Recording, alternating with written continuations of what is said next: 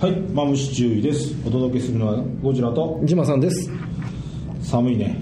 寒いですねもう何が寒いってね財布が寒いですそうなんだよ。うちの会社さ、ボーナス削りやがってさ。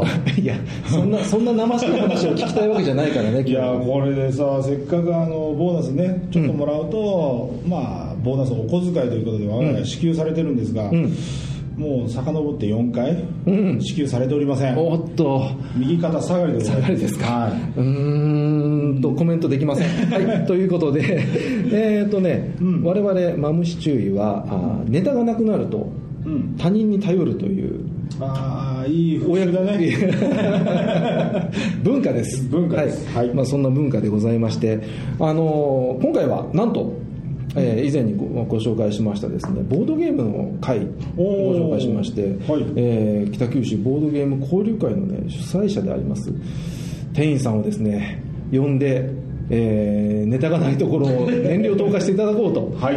えー非常に失礼な紹介をするわけですけれども、えー店員さんよろしくお願いします。お願いします。よろしくお願いします。はい、えー早速では恐縮ですが自己紹介ということであいただけますでしょうか、えー 北九州の門司区というところで、まあ、門司駅から、えー、と徒歩5分のところで赤レンガ館というところで今、えー9年目ですかね、えー北九州ボードゲーム交流会の主催をしてますあの店員と申します。はい。はい。今日はねいろんな話を聞けるそうだね。楽しみにしております、頑張ります。えっとちょっとその辺の話を掘り下げさせてもらいますと9年目とはい。いうことで、これ長いですね。そうですね。この辺りだと、まあ、長い方ですかね、うん。はい。ぶっちゃけ9年前ってそのボードゲームシーンっていうのはどこだったんですか？9年前はまだまだ一般に知られてない、ところですかね。実際、えー、と9年ぐらい前だと、まあ、今結構有名なすごろく屋さんとかが確か2006年か7年ぐらいでオープンしたんで大体そのぐらいになるんじゃないですかねいやもう変な話ですけど、はい。あの我々もうボードゲームって何？あの人生ゲーム？そうそうそのはい。モノポリ？ーぐらいしか正直知らなかったところだったんですよ、はい。当時っていうのはやっぱりそういうインターネットもそんなに普及してるわけでもないでしょうし、はい。情報っていうのはなかなか厳しかったんじゃないですか？あ厳しかったですね正直言って、うん。はい、だから私も当時はあの日本に、まあ、当時まだ通販サイトもまだ少なかったんですけど、もうほぼ毎週日本にあるその通販サイトはもう全部チェックしてってやってましたね。その時はまだ海外の情報あんまり拾ってなかったんで、ええ。当時は、はい。ちなみにその当時流行ったゲームボードゲームっていうのはどんなのがあったんですかね？あの当時流行ったっつったらそうですね。えっと今結構有名なゲームアグリコラとかが出たのが2007年前後だったと思うんですけど、であとは、まあ、ちょっとまあ日本語化はされてるんですけど結構あんまり有名じゃないあのレース大崎 RC っていうゲームとかそうですね、まあ、有名なところでどれやっぱアグリコラになるんじゃないですかね。なるほどね。はい、まだまだその取り扱いっていうのも少ないってところですね、うんうんもう知る人ぞ知るみたいな世界ですね。そうですね。もう本当にマイナーな趣味だったですね、当時は、はい。でその9年前にじゃあ、交流会を作ろうと思ったきっかけって何なんですか？ああのーやっぱり私もそのいやボードゲームでやるために人が必要なんですけど、であの今の交流会する前に私2回ほど別のあの、まあ、黒崎とあとあの小倉であの、べまあ、別のところであの2回あ、まあ、2年とあと1年と別のゲーム会の主催をしてたんですけどで当時もうそれも1999年ぐらいの話なんですけど、でその時はまあもう本当に2桁の人が来ない。告知する場所もない。まだインターネットもまだそこまで普及してないしっていうところもあったんでででもまあであと北九州がですね実は結構場所がないんですよ。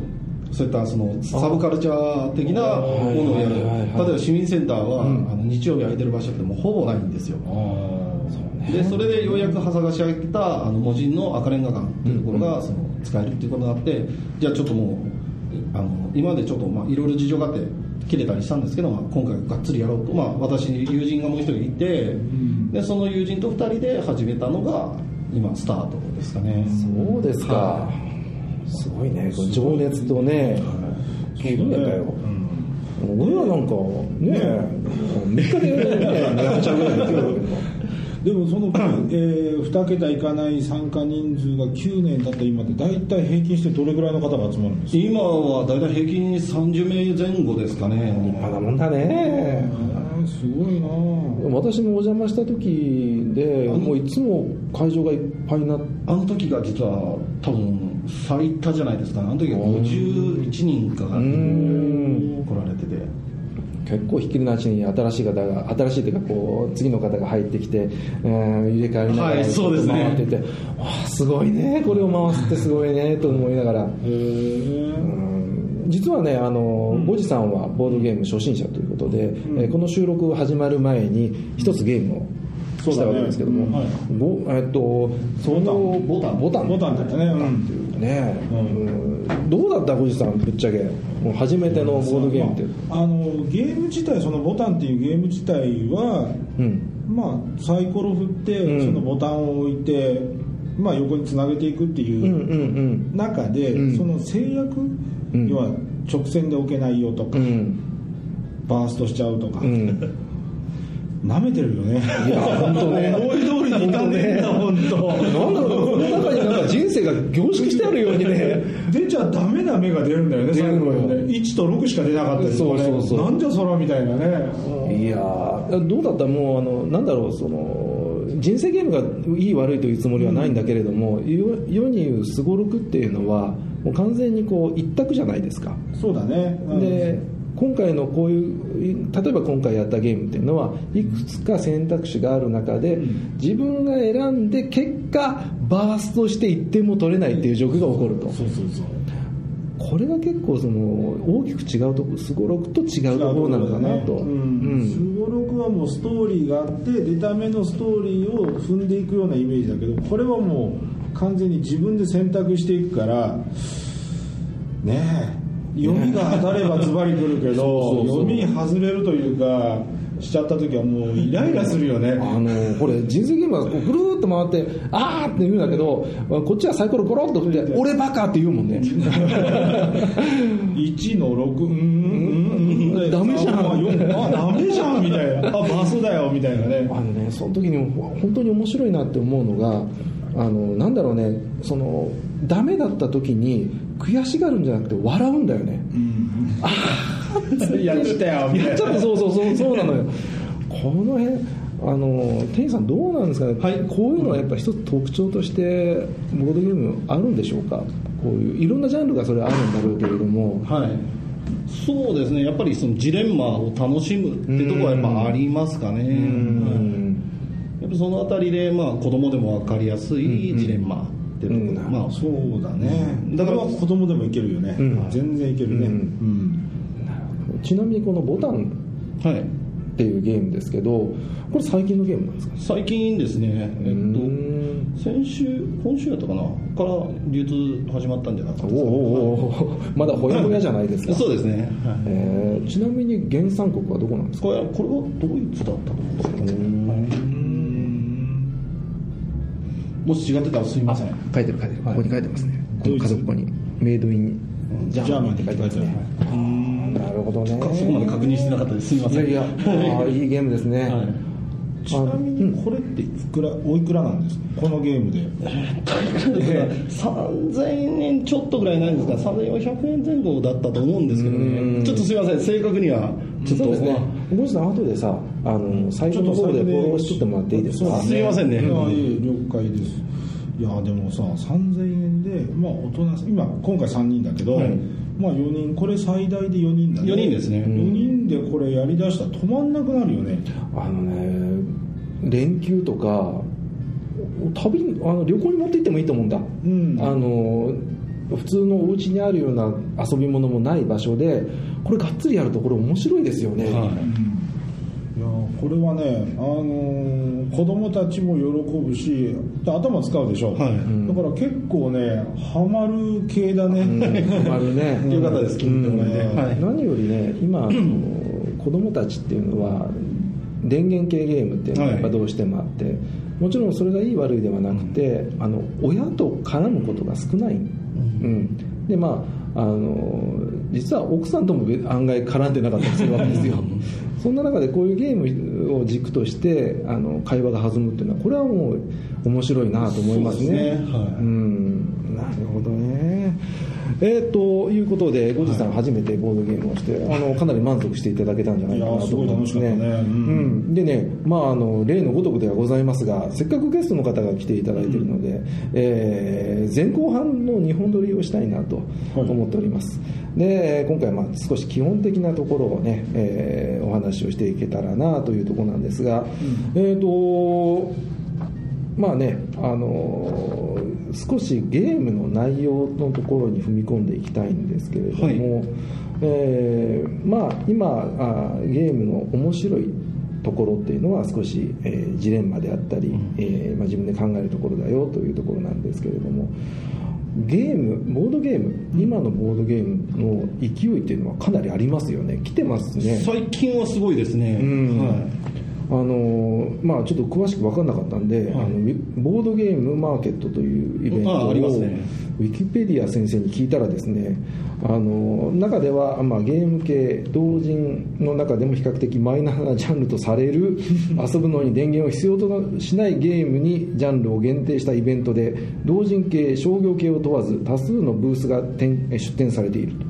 参加者の年齢層はひ幅広く一般参加者には親子連れも多く低年齢層でも楽しめる専用のブースやフリースペースが設けられている、え開催ごとの総入場者数は2000年の第1回で400名から2010年は2200名2014年は6500名、えー2015年の春は8500名、えー2015年の秋は9500名と増加の一途をたどっていると。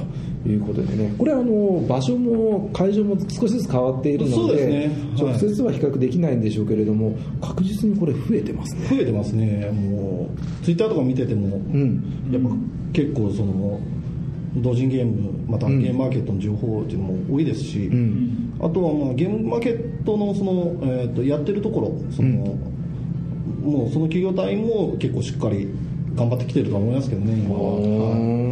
まあ、やっぱり口コミで広がってはいっていると思いますねなるほど、はうーん。このゲームマーケットボードゲームマーケットっていうイベントは主催はどういうところがやってい、主催はあのアークライトっていう、えー、と会社ですね、まあ、そういったあの、まあ、ボードゲームに限らずアナログゲームを取り扱ってる。あそういう商社とか会社。会社がありますね、9500人。今年の秋は9500人。9500人でみんなこうゲームを見たりとか実際プレイしたりとかそういう形なんそうですね。あとはまあ自分たちで作って持ってってあの頒布したりとか。はあ作る人もいるんだ作る人は今ものすごく多いですね。へえすごいですよ。すごい世界だね。うん。意外にじゃあ本当にあのまあ底辺というかボードゲームをやる人口というのは、まあ、増えてきてるんだね。はい増えてきてますね。これここまで増えたっていうのはやっぱ面白みが分かったっていうのも当然あるんでしょうけど、はい。どの辺がこうトリガーというかなんかきっかけになったんでしょうそうですね。あのこれは私がまあ個人的にまあここ数年まあ見てた感じでは、えーとまず一つがやっぱりあの2009年か10年ぐらいかな、ん。からあのメビウスゲームズって言ってあのあのドイツゲームをまあ日本で扱ってる、まあ、結構老舗のところがあるんですけど、はい。そこがあのまずアマゾンに商品を出し出したとああなるほど、はい、あとは、えーとまあ、それとちょっとあの同じ時期かちょっと遅れるぐらいだったかな、えっとヨドバシカメラがあるじゃないですか、でヨドバシカメラで取り扱いが増えてきたんですよ。なるほど。はい、でなのであの、まあ、全国のそのゲーム会の分布とか見ても、やっぱりヨドバシカメラがあるところっていうのはやっぱりゲーム会が多い傾向がありますね。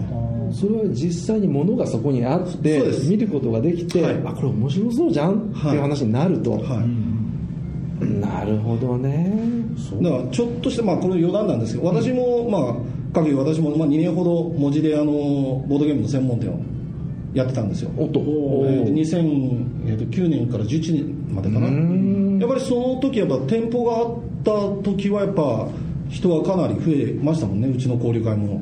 あそうですか、はい、で今あのよくこう来てくださる、まあ、常連の方とかやっぱりその当時の方が結構中心にやってくれるっていうのを。だからやっぱりその、まあ、通販で買う人っていうのはまあそれなりにいるんですけどやっぱそういう人でやっぱ情熱がやっぱかなりある人じゃないと、ん。それそこから広めていくと思う人って少ないんですよねやっぱり、それはやっぱり手元にやっぱ実物を見てうん。やっぱ手に取ってやじゃあ友達と家族とやってみようかっていう、やっぱりこの知らないものって買いにくいじゃないですか、そうですね。実物がやっぱすごい目の前にあると、じゃあちょっと買っていこうか。例えば1000円な1000円のものがいいしっていうあのところはあるとは思いますね、あじゃあそのお店の頃の話を少し伺ってもいいですか？まあいいですよ。別に。はい。まあ、いろんな人がいるわけですよ、はい。まあ、それこそもういもう家にもう山ほどある人からいや初めてなんですけどっていう方もいると思うんですけど、はい。そういう方がお店に来て、まあ、あーこんなのどうですかって見せられた時のリアクションって様々あるんじゃないですか？ありますね。うん、はのやっぱり驚かれたりするんですか？そうですね。あの大体何の店だろうと思って来る人もいたし あそうですか。あとやっぱ知ってくるっていう人の方がやっぱ多かったっていうのは多かったんですかね。はいあのなんて言うんでしょうね。ボードゲームの箱ってそのトランプとかに比べてはるかに大きいじゃないですか。ですね。で開けてみてコンポーネントと言われるそはい。のコマであったりなんだりがよく作られていて、はい。ぎっちり詰まってるわけですよ、はいでこれを見てわあ面白いっていう人とあ腰が引けたっていう人もやっぱりいるんですかね？いや大体見てあす綺麗だねって言って、ん。やっぱ興味惹かれる人の方がもう多いですかね。なるほどね。よりはやっぱこれ見てもうん。やっぱり綺麗っていうのが多いんじゃないですか、なるほど、はい。そうかご自身見てはどうだった？いやあのね色彩がねあ楽しそうだなっていううん感じ、うん。なるほど、うん。で最初はさその外国製っていうことで開けたらどうなんだろう全部ドイツ語で説明書書いちゃったら嫌だなと思ったらちゃんと日本語が入ってるし、うんでまあ思いのほか箱の割にはその自分の手持ちのカードとかコマが小さかったりして、うん。結構あなんか可愛いねっていう感じかな、うん、で実際やってみたら奥が深いじゃない、そうなのよ。うん、だからそここれは楽しいなって思うのね、うん。そうね。で店員さんどうなんでしょうね。そのなぜ今ねこのボードゲームっていうのがみんなが惹かれていったのかなというところでいくと。そうですね、まあ、一つは情報が増えたっていうのがやっぱあるとは思うんですよね、うんうん。だってやっぱり全然知らないと触れようがないじゃないですか、ですね。うん。でも今、例えばまあツイッターとかその情報伝達手段がかなり発達して、うん。でまあ、ちょこっとこう耳に出た、まあ、例えば目についたっていうのからスタートして、であとは実物を手に取れる機会が増えた。で実際にやってみて面白いじゃないか、うん。でやっぱり人と面白いもんって共有したくなるじゃないですか、うん。はい。やっぱりそうやっぱりそういうその共有していくその気持ちっていうのはやっぱみんな持っててやっぱそれがちょうどあったんだろうなとは思いますけどね、そうですねまあ、あのここまでの話でねリスナーさんもあのん？なんか面白そうなものがあるねと思ってくれてると思うんですよね、はいただあの今言いましたようにですねネットの世界でこれを調べようと思いますとこれびっくりするぐらいあるわけですよ、はい。もうねあのマジでどれ買っていいか分かんないねっていうぐらいであの星の数ほどあるんじゃないかという勢いなんですが、ちなみに銀河系でですね、えー2000億星があるのでそこまではないです。ないです。ねはい、ただあ北半球で肉眼で見えるのが4300個星があるようなんですけど4300個超えてるんじゃないですかもしかして。えっとですね、まあまあ、ここ来るにあたって私もちょっと前もってあの、ええ。世界最大のボードゲームのあの情報サイトボードゲームギークっていうのがあるんですけど、えっと、そこに登録されてるのが、えっと、昨日、えー現在で、えっと、8万1000タイプではい、であのでそれもあくまでその登録されてるあそうか。ものだけなので単純に考えて、まあ、それ以上は、まあ、あるっていうことですかね。星さんどうする？よ8万1000の中から好きなの選んでって言われたら。いやこれさそこだよね。うんやっぱ知ってる人からこれ面白いからちょっと家族でやってみたらとか、うん。そういうふうに勧められるとあじゃあちょっと試してみようかなと思うけど、ね、夜こうさインターネット見てさこれ楽しいんだろうかなって悩んじゃうよね。選びきれないとそう。思うなんだよ、うん。でその例えばアマゾンさんでレビューがあるけどこのレビューを書いた人はうーん回し物みたいな。回し物っていうかね そのボードゲーム歴が長い人なのかね。初心者なのか分かんないからいやそれは慣れてる人が面白いっつって初心者がやってもどうなんだろうねっていう気もするわけですよ。そこで、えー今回なんですけれども数あるボードゲームの中でですね、えー店員さんのものにですねどんなジャンルがざっくりこの世の中にはあるのか、あーこの辺をですねあのあとそのジャンルの中から代表的と言われる、まあ、ボードゲームを少し紹介して、えーもらえればなというところで、えー早速お願いできますでしょうか、はい、そうですね、ジャンル、まああのまあ、分けあのボードゲームジャンルって言ってもこういろいろし、まあ、分け方っていうのがあるんですよね。あーなるほど。はい、なので、あのまあ、一番大雑把に分けるところで言えば大人向け子供向けってほうほうほう。ところですよなるほどね。要はあの対象が子供さんなのかあの大人の方なのか、うんうん。まずここからいきます。うん。でであのその次にやっぱりあと,、えー、と時間ですね。どのぐらいかかるゲームなのかっていうのはやっぱりその選ぶ時の目安にしますね、うんそうだね、1時間も2時間もやるようなゲームもあるってことですありますね。はい。ちなみに長いのどれぐらい長いんですかえっと、私が今月に第2週にちょっと遊んだほう「えっと、パックス・ブリタニカ」っていうゲームはえっと、朝の10時から始まって、うん。終わったのが違うと終わったのが8時だったかな、はい、あそうですえっ、とな仕事ですか？それは。そうだよね。なんかすごいすごい時間帯だね。そうですね、えっとは朝の10時から夜8時ですね。10時間ですかね。あ軽く言われたわ。途中ちょっとねお茶飲みながらもあるかもしれないけど。いやすごいな。それは何系のゲームだったんです？かそれはあの、えっとまあ、世界地図を使って、でプレイヤーたちはその、えっと19世紀あの後半のあの列強、まあ、イギリスやフランスやドイツまたあのアメリカとか日本のいずれかの国を担当して自分たちの勝利条件を満たすっていう交渉をするゲームですね、うわ 重そうまあ、逆にその、まあ、そういったゲームはあの歴史とかそのモチーフが好きなら入り込めるそうかそうか。なるほどまあそこはもうもう原作ある例えば、まあ、あるアニメを知ってたら、はいはい。そうそうそれそのアニメのゲームがあったら10時間でも遊べるやないですか。なるほどなるほど。そそれそういうもんですよ。じゃあまあまあそれを追体験するようなイメージですねそうですね。ゲームの中でですね、はあすいませんなんかひ引いて引かれたようないやいやいや奥深いな、い。えっとで今年齢で一つ、そうですね。時間で一つということでいただきました、はい。であとはやっぱり人数。例えばあの最近だともうここそうですね45年の間にその一人用ゲームっていうのも結構増えてきたんですよ。ほう。ほう。はい、もうソリティアですね要は。はいはいはい。人で遊べる、ん。だからあのゲームでもその一人から何人。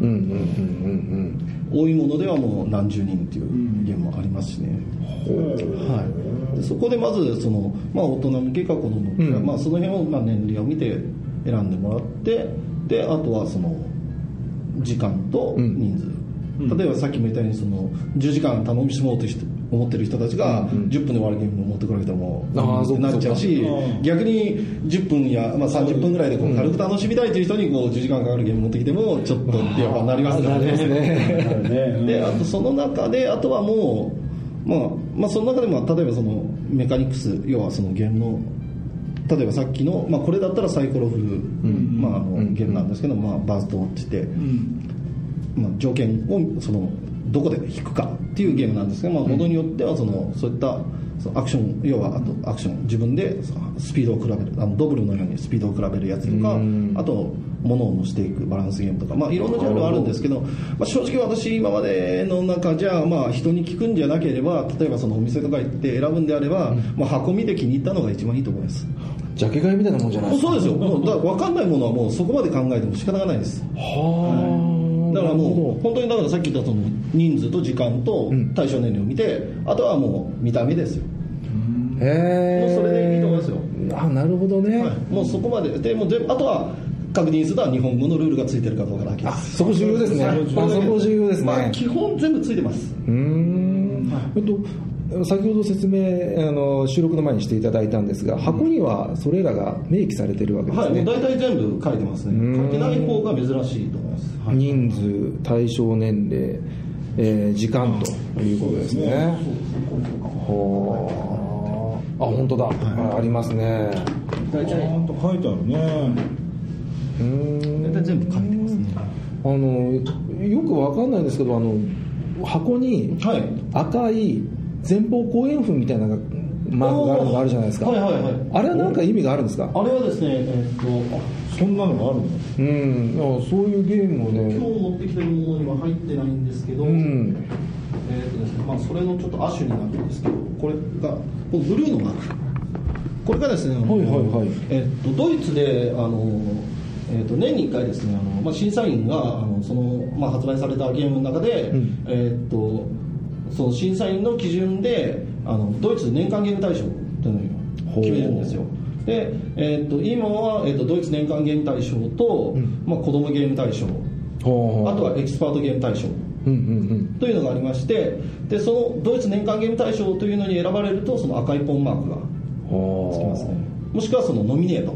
要はその対象候補になりましたよというやつには赤いポンマークがつきますね。であの子供ゲーム賞の場合はこのブルーの水色のああなるほどな。るほど、はい。であの大人向けというかちょっとまあマニア向けのエキスパートゲーム大賞は黒いポンマークが、あ黒なんですか、じゃああれですかあの子供さんに遊ばせたいなと思ったらその年齢のやつも一つだけどそ,、の青のおマークがついてるのも一つ選考の基準にしてもいいんじゃないの？もう基準にしした方がいいと思います、ーはい、これはかなり安心信頼できるあのマークなんで、はい、特にこのブルーのマークはもう信頼に値しますねあそうですか、はい。私も好きなうちもブルーのポンのゲーム結構持ってますけど。うーん。子供さんに受けるこれもかなり受けのいいゲームです、ね、あこれは何という？これはあの猫とネズミの大レースって。ほまあ、サイコロの自分のネズミの家族をチーズを集めながらチーズの国に逃げあのに逃げ込もうという。うはああこのあの大きな猫の駒がありますはいそうですね。猫が後ろから追っかけてくるんで捕まらないようにっていう。なるほどね。これは非常に人気のあるゲームですね、うーん。これでいくとあ本当だ。あと、もうこれポンマークついてないんですけど、さっきちょっとお話しした、あのドイツ年間、今年の2015年のうん。ドイツ年間ゲーム大賞、コルテリウスです。あはい。うーんこれあの、まだポンマークがついてない。あもうその前からもうあの入手されたわけですね。そうです。まあ、これ最初の日本語版の時はまだ、あの、全然、こと今年の、うん今年の冬だったかな。で、年間ゲーム大賞があの発表されるのが、あの、夏前ぐらいになって、春から夏にかけて。なるほどね今のやつには多分ついてると思います。いいこと聞きましたねいいこと聞きまあ変な話近くてこの辺北九州で一番近いのは博多のヨドバシなので、うん実際見るとするとその辺をちょっとチェックするとえーっとですね、ローカルな話をしてもいいですか？いいですよえーっと実はですね、北九州はあのえーっと小倉南インターチェンジっていうのがあるんですよ。はいはい。あそこからちょっと南に行ったところにあの右手側にあの動物島っていう子供の玩具の玩具や文具の専門店があるんですよ。ほそこにはあのドイツのゲームが少し置いてます。あそうなんですか、はい、そしてあそこはあの子供向けゲームが置いてあるんで、行かれてみると面白いかと思います。ああそれそれいいこと聞きました、子供島。え動物島。あ動ですね物動物島。うーん。子供さんか大体どれぐらい年齢そうですね、同時のゲームとかなると、やっぱ小学校、中学年以下ぐらいですかね、高学年になると、やっぱりもうヨドバシに行った方がいいかと思いますけどね。はええいややっぱりその近くではい。実回ものを見てみたいよねっていう人はぜひおすすめですねい、そうですね、はは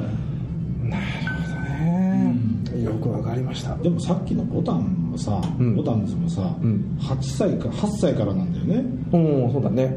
お大の大人がイライラしてたからね。だからそういやそうだね。年齢はそのシンプルかどうかっていうところはあるんだろうけど、うんうんうんやっぱ楽しむのはねそのポンマーク見て、い。はい。あの買うとその年齢っていうのはあんまり気にせず逆に子供さんがいるおられる方はそっちの方メインで、うん。大人同士で遊ぶ時は時間がゆっくり取れる時はちょっと長めのゲームでっていう感じでやっていくといいかもしれないですね、あの一つの目安として、そのポンマークは役に立つと思います。ああなるほどね、へえもうこれ選ぶ人って偉い人なんですか？いろんな出版社とかから選ばれてるみたいです私もちょっと詳しくは全部は分かんないんですけど第1回が1979年。お結構なもんですね。結構長いですよね。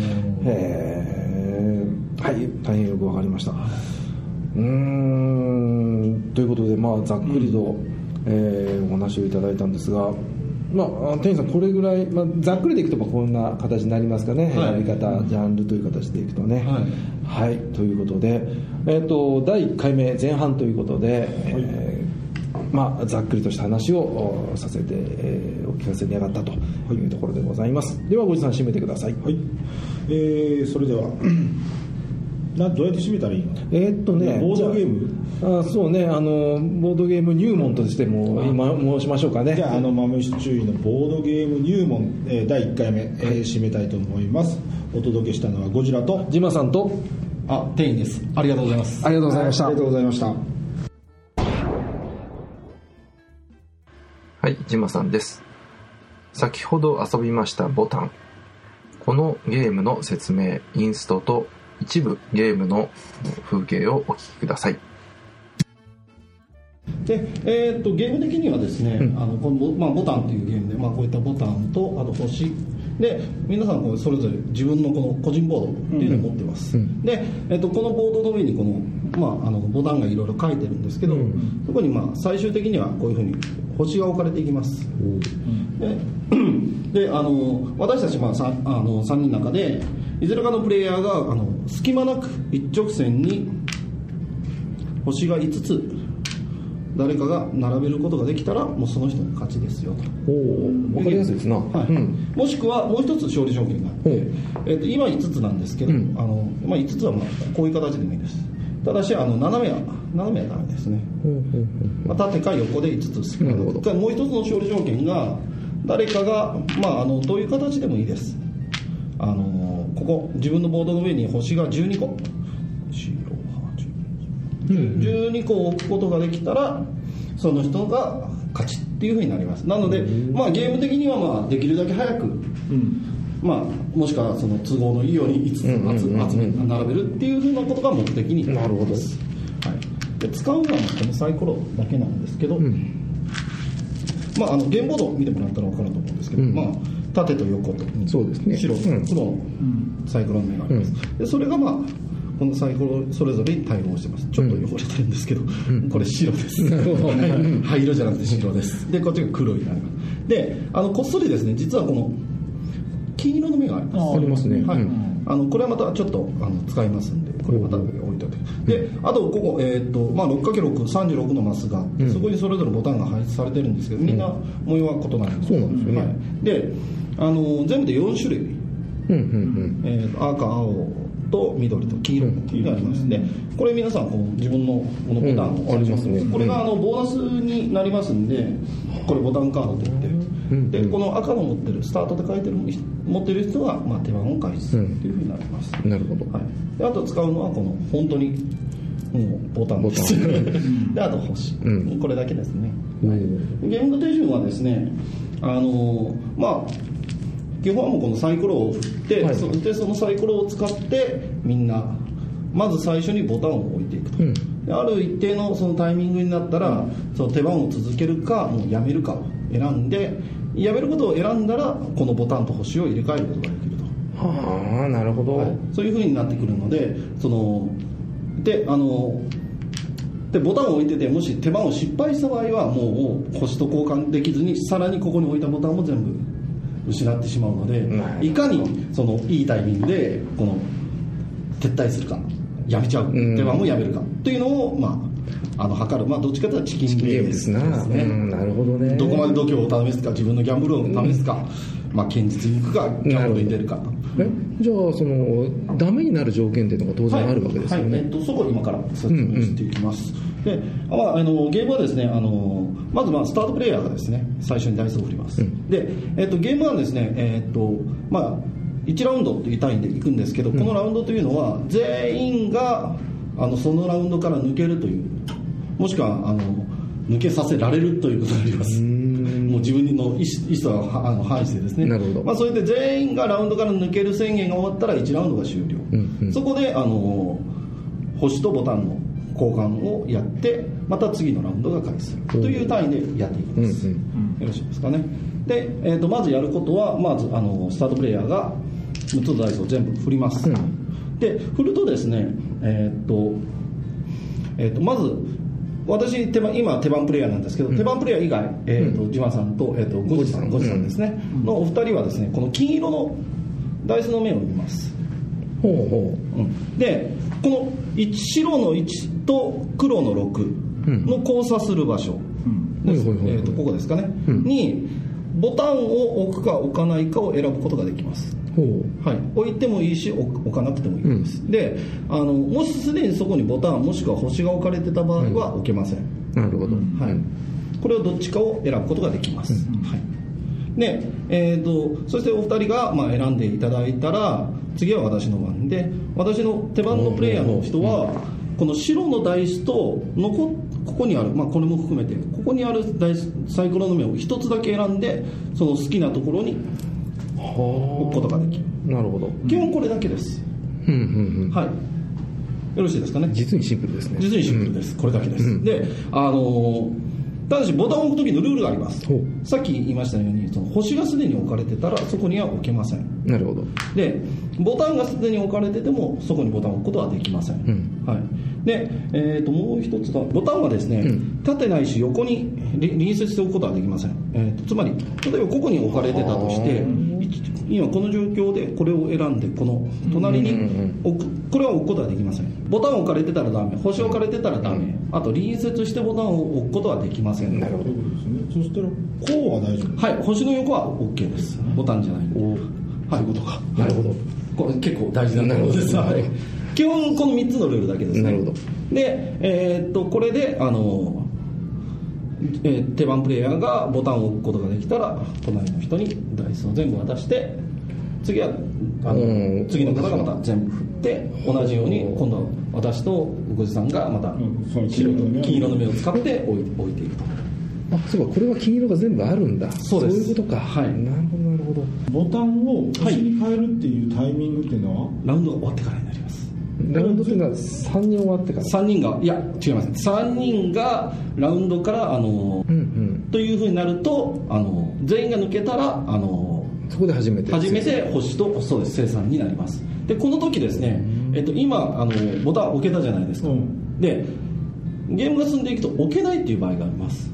あもうすでに置いてあるからもう置くとこないぜと、そうです、んはい。あのもういいかにやっても例えばまあ極端な例を出したとしてまあおお私があの星をまあこうざ なるほど。ざーっと置い、まあ、ボタンいっぱい置いてました、でもしこんな目が出た、ん。だからまあ11なんでここに置きたい。でも、ボタンの隣のあ置けない。本この場合はあの私はこの場合はあのラウンドを強制的にあの抜けさせられます。これをバーストと呼びます。なるほどね。でこうバーストすると今まで置いたボタンは全て しびれるね。そして私はあのラウンドから抜けたんでこの後の手番はありません。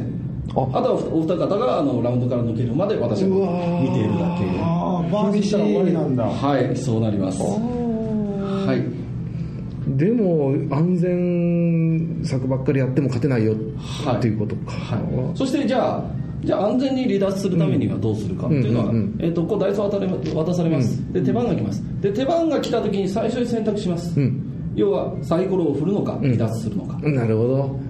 これでラウンドから全員が離脱したら生産になります。そういうことかじゃあ点差が開いてて俺も頑張んないといけないけど振ったらバーストしたってことも十分あります。よくあります。そういうことね。はい。もう何もしなくてもいきなりバーストするっていうケースもやっぱあります。なるほどね、そこはもうサイコロ運というところですね。はい。なるほど。よろしいですかね。でこれで全員があのラウンドから抜けると得点計算のようになりますで、えーあただしですねあの離脱する場合、離脱するにはですね条件が一つだけあります。あの何もボタンがボタンが乗ってない状態で離離脱することはできません。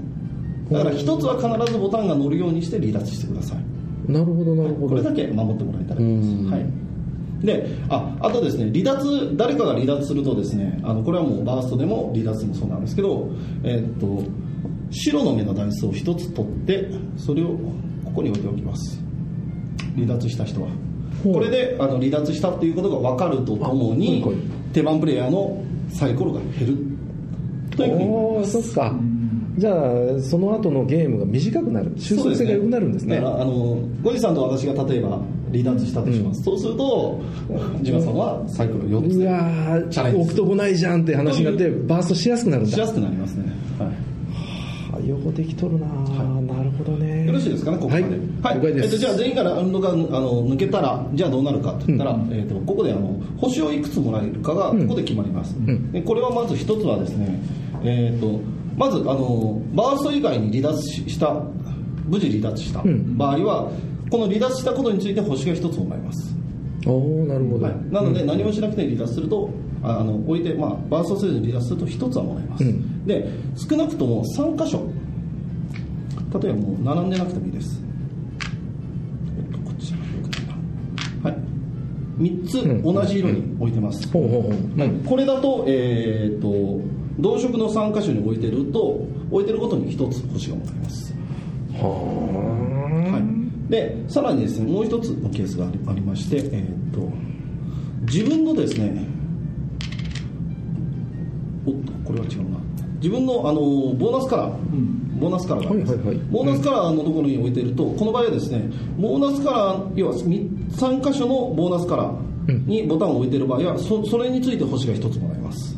ー。うんこの3箇所。そしてさらにさっきのん。1つの色、3箇所置いてるということで、ああなるほどなるほど。そういうことか。というふうになります。なので、えっと、例えばこの状態でラウンドを抜けた場合は私はこの星を3つもらえるというふうになります。これは例えばボタンがまあ複数置かれてたらその分もらえます。例えばこういう状況で私が無事離脱してたとしたら、離脱したことにより1点、ん。で緑が3つあるんで1つ、うん。赤が3つあるんで1つで赤がボーナスカラーなんで1つというふうになります。はあじゃあ最悪その10個ぐらい置いてても、はい。得点が案外低いこともあり得るわけですありますね。はい。組み合わせが全然できてませんね、っていうことになると。そうなんですよ。そしてあのこの星をもらいます。もらったらあとはもう皆さんこのボタンと星を入れ替えるんです。ほう。これはいはいはいはい。好きなようにですね。例えばこれで、えっと、これを星に変えてこれを星に変えてこれを星に変えてそういうことかこれを星に変えてとなるとあボタンが余ることはもうよくあります余ったボタンをそのまま外しもう外します。交換できませんっていうそっか。でこういう風になってラウンドが変わったら皆さんのこのボーナスカードをひ左隣の人に渡します。なるほど。そうすると次のスタートプレイヤーが変わると。これを繰り返すっていうゲームですね。最終目標はああくまでも縦か横に並べることなので。そうです。隙間なく並べることです。そういうことか。あ面白いね。よう考えとるね。じゃあよろしくお願いします。じゃああの、私スタートプレイヤーで、はい。させていただきます。よいしょ。最初。はい。えっ、と金色がですね6の2です。まあ最初は置いとってもいいと思いそうでますすけどね。ね。考えずに。えっとじゃあ私は6の3に置いておきます。あ間違えた。こっちだった6の2こっちか6の2ここか。はい。白ではどうぞ。はい。はい了解です。まあ念のためにはここでもう脱あの脱落することもできますけどまあしないですよね。そうですね。え4の4ですか、ー、じゃあ4に置いときます。4の1か345か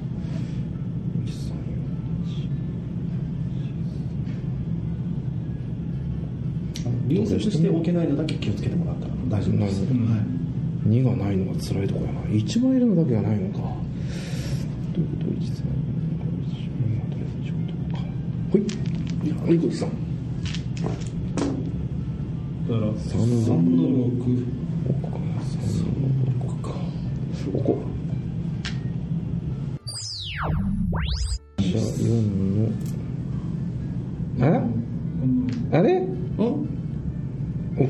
あいやいやジマさんはあれですよ。あの出番だから4の6じゃなくていいですよ。いやいや4の筋がないんだ。え？だってここ置いたらダメでしょ、はい。ここもダメ。ダメです。ここもダメ。ここもダメ。終わりました。あ終わりました。はい。これであの離脱です。で黒のダイス一つ取ってください、はい。あしあ白の、はい、白目のダイスはい。ということでボタンああはそういうこと全部外しまかす。だからもう離脱してもいいんですよ。今離脱するとですね星が、えっと離脱ブロード1個で赤が3つあるから、ひえっと1つ今2つですね。青のボタンをもう一個手に入れると、うんよ星が4つになるから。でも4白が4出た段階で死ぬ、そうですね。白の4はかなり死にますね。えーちなみに 白白の白の6も死ぬ。うん。いやそうなのよ。うん。だ白の1が出りゃいいんだな。実は2もきついです。2もきついね。白の1 出たわ。積 んだわ。ああれだ積んだわ。じゃあまあ。確定を。ああでもこれまだまだ突っ張れるよね。5 2の5二の筋か。あれ？ちょっと待って。ちょっと待って。ちょっと待ってそれ積んだー。いや本当です。2の3がない。三の3かダメなんだ。わ4 3か4やないとダメなんですね。2の5もダメだ。うわきついこれ。ピンポイントできたね。どうします？さあ置くかね一人旅も全然ありだと思いますけどね。はい。ただでもこれ2 2の2が。これが置けないでここ置けないあでも一応まだいけるだけど4の目とか出りゃ全然そうそうねね。さあ。これでもこれは点にならないよね。いやあの離脱すれば1個もらえます、はいね。で1点のために緑をどっか乗せることがそうね。でも緑で乗せれる場所はこことこことこことここ4箇所です悩ましいよ、うんさあおいったおいくね男前やねお6 6の2はダメえそれは積んだ積んだ臭くない？ですね。積みました。あー。いらんないらんの誰もなかったということで、あはい、ということであのこれボタンの隣にありますはい。うわこれこれおかしいな。ねいかないな。いかんね。おかしいですね。なんかあの人によってはあの1回目で終わる人サクサク。おるんですよあほんはいはいあ1回目じゃない2回目やな1の2 1の2もう起きますよ私は。何の弊害もないもの。1の2もうあと1の2しかねえじゃん。1の1か1の2しか。ねえあほだね。あすごいな 1, 1の3があります。あ1の3のあそう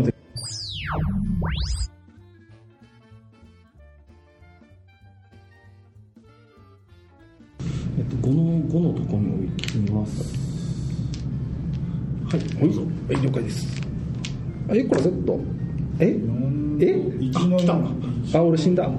あですね。1の段階で死んだ。あ一のあー逃げときゃよかった。私1の4置きます。えーっとですねゴジさん私はあのこ離脱したらもう揃います。うん。でここであ本当だ。踏ん張らないとダメなんだわ。そうなんよそしたらここはもう行くしかない。行くしかない。行くっつってもな行くっつっても色バラバラだし目だと厳しいよね色バラバラだもん本当やね。うん6のあダメやね。うわきつこれはいや行こう。でも。まあ一応やるの、うん。あれ2の。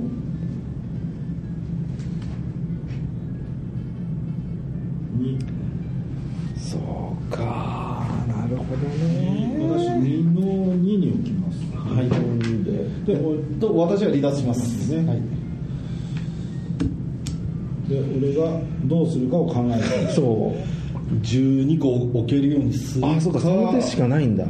もう縦に並べないので。そうなんだよ。だから3で3の3の3 3の3とかベストなんだよそうですね赤がな、ねあそうかその手か3の3しかないな3のあ違うあと4の1とかその辺かまあ、6, の6の2もいけますねそうねお4の4の134 1 3 4 1うん。1だなで確定1個させん。のあもうこれあれやね点数じゃないね。12個並べるしか手がないんだわ。そうなんだ。でも12も並ぶかなこれ。そこが問題。いや行こうか、まあ行きましょうか。行きましょうか。チャレンジ行きましょうか。もう勝ち筋それしかないもん。1ああああ積んだそうですね。積んだな。ああお見事。これでゲーム終了しありがといということですね、はい。これであー。いや奥が深い、もう初めの思ってた印象と全然違いますね、違う。うん、意外にイライラ？あありますねあります。ありますジレンマ的なね、はい。そうか。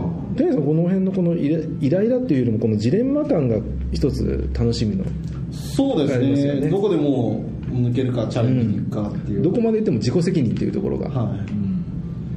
まあ、あとはちょっとだけ工夫を言うならあの、まあ、このゲームはあのさっきみたいにその隣同士に置けないわけじゃないですか、うん。ということはえーっとですねまあ基本こういうふうに置いていくことなんでんうんうんうん。だからまあ少なくとも5つ並べようと思ったら2回のラウンドが必要になってくる。なるほど。考えながら置いていくとまあボタンはできるだけこういうふうに密集して置いていくとしてもこういうふうな置き方しかできないよねみたいな感じねで、そしてそこでそのボタンのボーナスとか考えながら置くか置か。ないか、あと自分の手番の時にバーストしちゃうから、うんうん。だからさ例えばさっきの1とかはもう自分の手番以外じゃ置かないそうですね。っていうふうにするとちょっとバーストしにくい、確かにそう。そうまましちょっとしたた工夫ですけど、うん。はい。いや非常に面白かったいえこういうことはいありがとうございました。はい